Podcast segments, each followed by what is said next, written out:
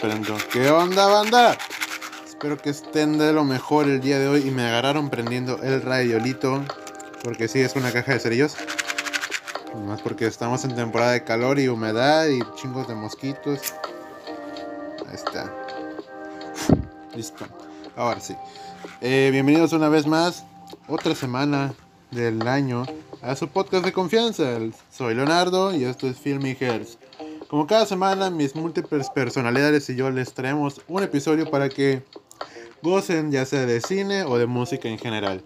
Como pueden ver por el título, el día de hoy estaremos hablando sobre las películas LGBT. Eh, bueno, cabe recalcar que vamos a hablar sobre películas de las cuales yo he visto. Obviamente sé que hay más y muy interesantes para ver, pero pues voy a hablar solo de, de las que he visto y voy a recomendar las que he visto que tienen buena crítica pero por mismo no las he visto, pero aún así tengo noción, vaya. No voy a venir a hablar de cosas que no sé. Ahora, si bien el cine tiene años de existir, fue como cuestión de tiempo para que las personas que no fueran blancas o, heterosexuales fueran representadas acorde el cómo son, no siendo el típico personaje secundario que aportaba lo chistoso a la trama, en este caso de las personas o los personajes de homosexuales, lesbianas, transgénero incluso, etcétera, porque antes eran como ese Jack Point, o sea, eran como ese personaje que le daba el eje el eje ah, chistoso a la película o serie en cuestión. Así que en este episodio vamos a hablar de películas, como dije, que he visto y que aparte considero en lo personal de mis favoritas. Empezamos con una reciente, la neta. Retrato de una mujer en llamas. Esta película francesa del 2019, bellísima. La historia nos sitúa en Francia, 1770. Dos mujeres se conocen, pues una pintará el retrato de la otra. Con una sencillez, esta directora que es Céline Chama, o Céline Chama, no me acuerdo, no sé cómo pronunciar francés. Esta mujer nos da, nos enseña una visión de lo que conllevaba ser mujer en esa época, aunque la película hace un gran uso de la fotografía, que junto con las paletas de color que nos son presentadas, es como si lo vieras todo, es una pintura como tal. De hecho, pues nuestro principal punto de enfoque es la pintora. Así que tenemos justificado el hecho de que los paisajes o las demás cosas sea muy llamativo. Hay una escena que me gusta mucho, que parece una, una, un cuadro, un lienzo como tal. Es en la playa. Busquen esa paleta de colores de la película si quieren o si, si les interesa. Pero búsquenla. Está bellísima. O sea, es hermosa esa película. La neta. Ahora, esta película nos conlleva a un punto en el que el arte puede nutrirse a base de dos amantes que están descubriéndose y el sentimiento que, como el retrato en llamas, arde más intenso con el pasar del tiempo. Y cabe recalcar algo, ah, una, una anécdota algo curiosa, es que, oye, en la categoría de los Oscar, o en las premiaciones en su mayoría, como los Globos de Oro también, está la categoría de Mejor Película Extranjera. En el 2019 salieron salió Parasite, la que todos sabemos que fue la mega ganadora y una muy gran película de Bong Joon-ho, la verdad. bueno, eh, Parasite gana el Oscar a Mejor Película Extranjera y cuando acaba la ceremonia, en la sala o algo, en la sala o antesala de los Oscars, o sea, después de que pasa la ceremonia, Bong Joon-ho, que es el director de Parásitos, se encuentra con la directora, Celine Sciamma, y ambos intercambian unas palabras, y entre esas palabras, Bong le dice a Celine que esto debería ser de ella. Y entonces está un momento muy bonito en el que está Selina abrazando a Bong mientras sostiene el Oscar. Y mientras los dos están sonriendo. O sea, es el reconocimiento de un director que hizo una obra maestra como Los Parásitos. A otra directora que hizo una obra, una obra de arte, literalmente, la neta. Pasamos a la siguiente que es Moonlight. Esta película nos narra su historia en tres formas de tiempo. Al avanzar la película empezamos con la niñez, adolescencia y adultez o joven adulto. Conocemos a Chiron o Chiron. Es un niño que vive en un barrio afroamericano de Miami y pues como todo buen barrio marginado, lo vemos convivir en un ambiente lleno de inseguridad, violencia, acoso, bullying. un lugar que no sería la mejor opción para salir del closet como alguien homosexual, vaya. Eh, lo que hace a Moonlight tan hermosa es que nos envuelve para entender a Chiron o el personaje principal en sus tres etapas. Porque también, como en la película anterior, se apoya bastante en el uso de la luz. Hay tonos claros y la cámara es situada cerca de los actores en las escenas íntimas. Aparte de que se hace un muy gran uso del color y las tomas están muy bonitas. Ese anochecer en la playa de una escena crucial y la última parte donde están en el restaurante es increíblemente, increíblemente pasadísima de lanza. Hay una escena en que se le hace un enfoque a un personaje mientras está fumando bajo la, en la noche en una de esas luces de tienda de las desgastadas y se ve tan hermoso. Y también podemos ver cómo el desarrollarse la orientación sexual en un ambiente hostil puede ser un factor clave para la personalidad del individuo, que en este caso es Chiron. Y aparte, no podemos dejar de lado que esta gran película le ganó a la favorita, que era La La Land, una de mis películas favoritas de ese año, y le ganó a mejor película, que fue todo un desmadre ese pedo, porque en los Oscar para mejor película leyeron mal y dijeron La La Land, y ya cuando hacemos lo de La La Land le dicen, ah, no, leyeron mal. Bueno, ganó Moonlight en realidad y los de La La Land le dijeron, oye, pues a los de Moonlight súbanse por el premio, pues es suyos, nosotros no. Está, estuvo bien mamón, eso lo vi en vivo y fue una pinche metida de pata, ojete. bueno, ahora, Carol. ¿Qué pasa cuando juntas a la increíble Kate Blanket y Rooney Mara? A Kate Blanket ya la conocemos por trabajar en El Aviador de Martin Scorsese, en Elizabeth, ella es la reina Elizabeth en la, de, la Edad de Oro y de esas demás aunque es una muy buena actriz. Y Ronnie Mara la conocemos por interpretar a la chica del dragón tatuado. sale en la red social, si mal no recuerdo. Y hecho es esposa de Joaquín Phoenix. O creo que es novia, no me acuerdo. Ahora, estas mujeres en esta película se obtiene una combinación sumamente perfecta. Ahora, la trama es de que nos encontramos en los años 50 y seguimos a dos mujeres. Una trabaja en una juguetería y otra está casada infelizmente, pero con un hijo o una hija, no recuerdo muy bien, en un matrimonio. Pero se ve que el estandarte económico de la mujer que es interpretada por Kate Blanket es superior inmensamente al de Ronnie Mara. Eh, bueno, esta película mm, donde no es la típica de que todo es cursi y rápido, se toma su tiempo para profundizar en el pensar de los personajes y la complicación que llegaría al tener el llegar a ser lesbiana en esa época. Aparte de que, como lo digo, un personaje está casado y el otro no. Y aparte cuenta con un gran diseño de producción y unas contundentes actuaciones que nos vale... La... Carol vale la pena verla dos veces. Esta historia está bellísima. De hecho, hay muchas escenas en las que solo se usa... Hay una escena donde están en la cama que el ruido de las sábanas y de los besos es algo muy... te envuelve, vaya, sientes que estás inmerso ahí y es algo que muchas, pocas veces en decir verdad, en las escenas de parejas o de sexualidad más que nada se logra, se logra lograr de buena manera. Como lo dije, vale mucho la pena. Y pues es una película de época, por así decirlo. Y vale la pena verla. Ahora, Boys Don't Cry. En 1993, Brandon Tina, nacida originalmente como Tina Brandon, fue golpeado, violado y asesinado brutalmente en diciembre de este año por motivo de transfobia.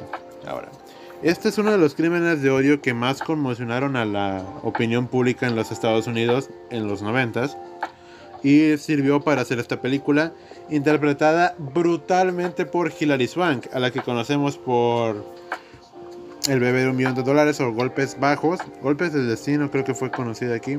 Donde sale Clint Eastwood y Morgan Freeman. Eh, este es un esta película es un desgarrador drama que nos da una certera crítica hacia esa América profunda, cargada de prejuicios e incomprensión hacia lo nuevo, atascado en como la modalidad anticuada de los años atrás. Eh, Y bueno, no solo acierta en el retrato que hace de un, de un personaje tan marginado como lo es Brandon, y como buena muestra de una película independiente o algo indie de calidad, huye de cualquier rasgo de delicadeza o sentimentalismo que te podría dar una película hecha con un gran estudio de Hollywood. Pues puede resultar incómodo por la dureza y la violencia eh, que se ven retratadas, pero no por ello esta película deja de ser una obra muy significativa para dar visibilidad a las personas transgénero, en el cine, claro, así como absolutamente necesaria para reflejar lo que es una con para reflejar con absoluta convicción eh, cómo es el mundo interior de esas personas a las que muchas veces y directamente a la fecha no pueden ser reflejadas consigo misma. Cabe recalcar que aquí voy a meter otra película que se me vino a la mente ahorita, que es Una mujer fantástica. Una mujer fantástica es una película chilena como del 2010 y tanto, si mal no recuerdo pero trata sobre una mujer trans, bueno, un hombre que es mujer trans, que se vuelve mujer, que tiene que lidiar con la muerte de su pareja, pero así reencontrarse a sí mismo como persona o a sí misma. Y es una, un retrato muy bonito, aparte se ve este lado, pero en la sociedad latinoamericana como lo es Chile. Así que dale una vista también a una mujer extraordinaria, vale la pena. Ahora, uno de mis favoritos, Wong Kar Wai, director de esta peliculaza, Happy Together. Wong Kar Wai, este director que me gusta mucho porque su, su sensibilidad más que nada a la hora de elaborar historias de amor intensas, mágicas y atemporales, que si ves ahorita Happy Together o In the Mood for Love o Chin Express, o 420, eh, puedes, em, puedes contrastar bien con los sentimientos que tendría una persona en esta época.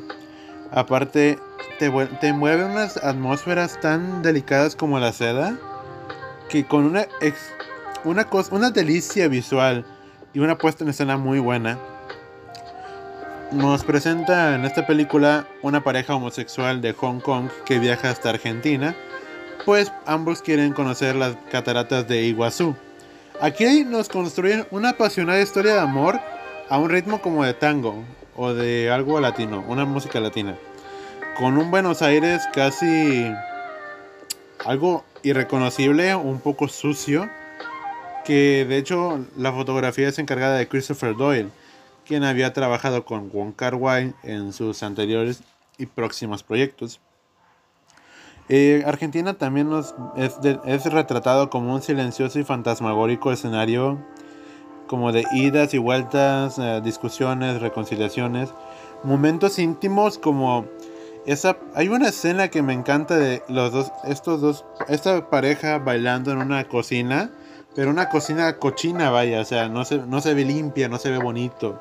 Pero se ve que la intimidad de estos personajes bailando y siendo felices uno con el otro es tan pura que como lo dije en el anterior, te sumerge ahí. Aparte la escena donde uno le pide al otro que grabe su voz porque quiere estar con él siempre, es brutal. Ahora, eh, Happy Together es mucho más que una historia de amor homosexual típica. Es una historia de amor universal, vaya.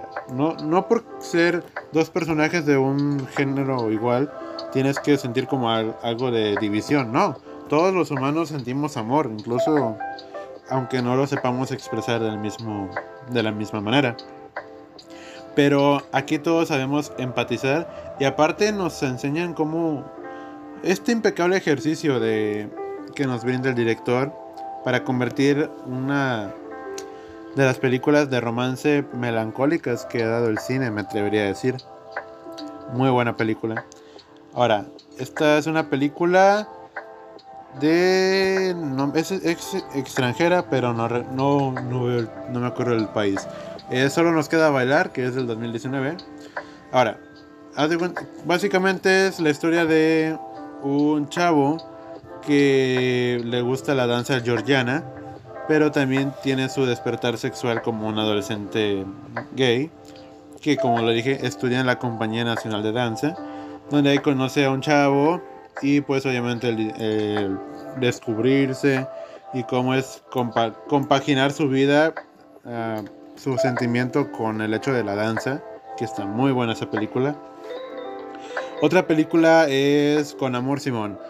Es una película que no es una melodrama homosexual porque se toma a los adolescentes bien y es una historia muy bien contada y sutil, la verdad. O sea, creo que toda la familia la podría ver. Obviamente los niños se van a aburrir, pero pues una, una adolescente como de 15 en adelante, 14 en adelante, pues podría verla tranquilamente con sus papás. Obviamente en evento abierta. Luego seguimos con esta película de Dinamarca que es Fucking Amal, o como en español lo descubrimos, Descubriendo el Amor. Esta película es sueca, perdón, es chingada sueca. Eh, aquí esta película me encanta porque se nota la sinceridad. Porque el director nos trata. Trata al adolescente que son los personajes principales como son. O sea, no son los típicos estereotipos ridículos que en su sexualidad lo hacen todo muy al, al, chingadazo, o sea, estúpidos. O sea, los adolescentes somos estúpidos y todo en ese aspecto, pero no es retratado de manera tan bruta como lo fue, por ejemplo, en las de American Pie, que literalmente se cogen hasta un pie. Pinches películas mamonas. Aparte, tienen las escenas de beso más bonitas que he visto, la verdad. Seguimos con otra, que es My Own Private Idaho. Esta película es dirigida por Gus Van Sant. Ese vato que nos dio Mente Indomable o Good Will Hunting, donde sale Matt Damon y este Robin Williams, que en paz descanse. También nos dio Elephant, que es una película sobre la masacre de Columbine, que es, no es de mis favoritas, pero es, es aceptable. Y es protagonizada por unos jóvenes, Ken Reeves y River Phoenix ese mero River Phoenix, el que era hermano mayor de Joaquín Phoenix, que se murió en los brazos de Joaquín, literalmente. Ahora, esta película nos narra la vida de dos hombres que se dedican a la prostitución, o son como si es como chaperones, por así decirlo. Y estos vatos eh, toman un viaje a Italia para que uno conozca a la mamá, porque creo que no vive, nunca lo conoció. Ahora, más que ver una historia de amor entre dos personas del mismo género, vemos una relación de amistad más que nada. Pues nos enternece el corazón y de hecho le dio el empuje a River Phoenix a ser un gran actor. Ah, obviamente, trágicamente falleció dos años después de que la cinta se estrenara. Pero es una gran película de cine independiente muy buena. Call Me By Your Name. No he podido dejar de lado la película que le encantó a mis compañeras de prepa cuando salió. que es un romance de verano en Italia con un lindo diseño de producción y una hermosa banda sonora. El Sufjan Stevens hizo una belleza de canción original para esta película. Eh, Mystery of Love creo que es de las mejores canciones compuestas para películas que he visto, pues va muy ad hoc con el tema de la misma. Call Me By Your Name no es una película que me encante, pues siento que ya lo vi pero obviamente le tengo su respeto que se merece. Aparte es dirigida por Luca Guadagnini o Giandino, que es el mismo director de uno de los remakes más cabrones en la historia, que es el de Suspiria. Que si no la han visto, vean Suspiria, el remake del 2015 y la original de Dario Argento, que son peliculazas, la neta, peliculazas. Pero como le dije, es una buena película que si te dejas atrapar te va a sumergir y vas a conseguir sentirte cautivado por los sentimientos de estos dos jóvenes homosexuales. Secreto en la montaña o Brokeback Mountain. Para cerrar este especial, bueno, no, perdón, se me pasó una. El código Enigma o The Imitation Game, como fue originalmente nombrada esta película nos narra cómo eh, Alan Turing, que es el padre de la, de la informática, que gracias a él tenemos las computadoras hoy en día como son, Bueno, esta persona, Alan Turing, fue muy conocido por ese invento hermoso que es la computadora, pero tristemente fue malmodeado por personas o por el gobierno mismo que se dio cuenta que él era homosexual. Eh, y fue, de hecho, fue envenenado con cianuro en una manzana. Creo que por eso Apple tiene el logo de la manzana mordida por Alan Turing, que le debemos mucho. Y la película está bien contada, bien escrita, bien dirigida y bien actuada. Pues tenemos a Benedict Cumberbatch como este vato que le hace un papelazo impresionante. O sea, Benedict Cumberbatch es un gran actor, pero aquí se voló la barda, la neta. Eh, creo que está en Amazon Prime y si pueden verla, por favor, mírenla. Es muy cabrón esa película, de las chingonas. Ahora sí. Secreto en la montaña. Para cerrar este especial, voy a hablar de esta que es mi película favorita de cine LGBT de todos los tiempos. Eh, vemos a Jack Twist y Ennis Del Mar, que son interpretados por Jake Gyllenhaal y Heath Ledger respectivamente. Estos dos interpretan a dos cowboys o vaqueros típicos tejanos de los años 60 que son contratados para cuidar un rancho en la montaña Brokeback. Y al pasar el tiempo van desarrollando una atracción, pero todo esto pasa en la primera media hora de la película. Porque lo mejor de esta es que no se queda solo en esa experiencia de cuidado del, del rancho, porque nos narra casi 20 años de la vida de estas personas después de ese acontecimiento que van pasando y vamos viendo en toda la película. Y después vemos de lo que pasó ahí, obviamente, pero que aunque pasara el tiempo siempre sentían algo uno por el otro.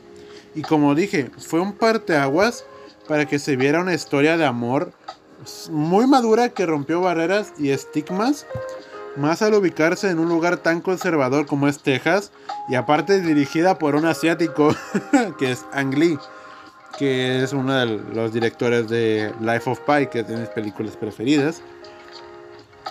La película cae en los dos personajes la mayor parte del tiempo y vaya que todos están perfectos. Sale Anne Hathaway, sale la esposa de este del personaje Heath que no me acuerdo el nombre, pero que en la vida real es su esposa. pero quiero hacer énfasis en el personaje de Ennis Dalmar, que es interpretado por Heath. Tiene más momentos en pantalla que el de Jack Twist, pero tiene menos diálogos. Pues ya que todo lo vemos en su expresión física. Ennis, el personaje, es una persona muy reprimida en ese aspecto.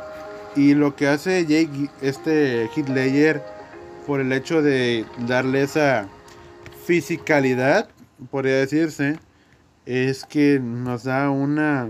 Nos da a entender cómo esta persona está. Tiene mucho que decir por dentro, o mucho que expresar, pero por miedo, o porque simplemente creció en una época en la que esto no era bien visto, es, lo sentimos como una una bomba de tiempo, vaya. Y aparte, toda la película te la pasas con ganas de darle un abrazo a Ennis, la neta. Em, la fotografía, de hecho, es encargada por el mexicano Rodrigo Prieto, que es uno de los cinemafotógrafos mexicanos más cabrones que se han visto del país, pero que obviamente se fue del país porque fuga de cerebros. Este vato ha trabajado con En el Lobo de Wall Street con Martin Scorsese, Silencio del mismo Scorsese, Amores Perros y Babel de Alejandro González Iñárritu, entre otras.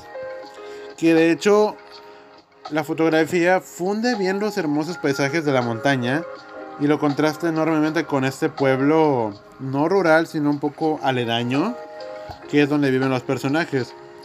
Que es sin duda una excelente película que me deja unas lágrimas al final que está en un final tan desgarrador y tan brutal, pero tan sincero y tan romántico, que creo que sí, es de esas películas que creo que tendrías que ver tú solo sin tu pareja, porque te hace pensar mucho. No es que te vaya a decir, ah, no, lo voy a dejar, no. Es una evolución de cómo el sentimiento de entre dos personas se llega a intensificar tanto.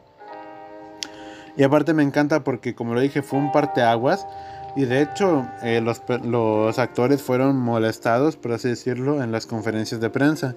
Hay un video de un, creo que en el Festival de Venecia, donde dan el Leoncito de Oro.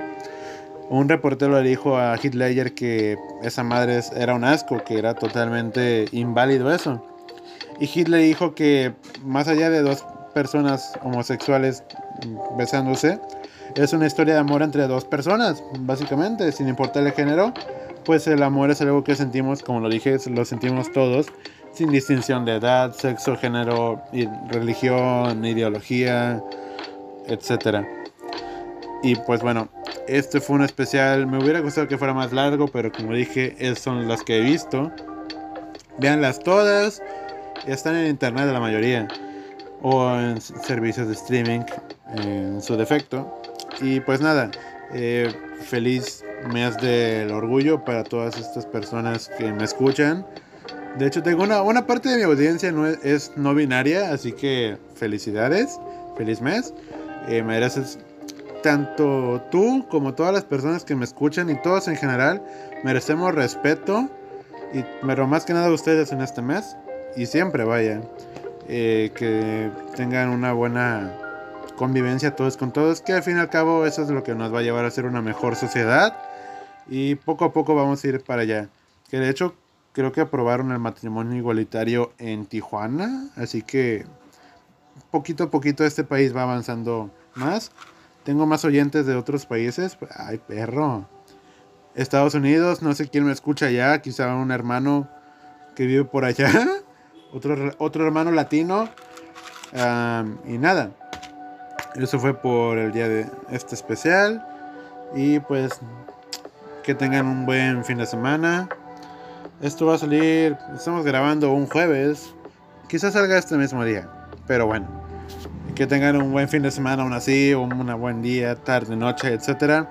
Recuerden seguirnos en nuestras redes sociales. Qué mamón no. En Instagram, ya tenemos Instagram.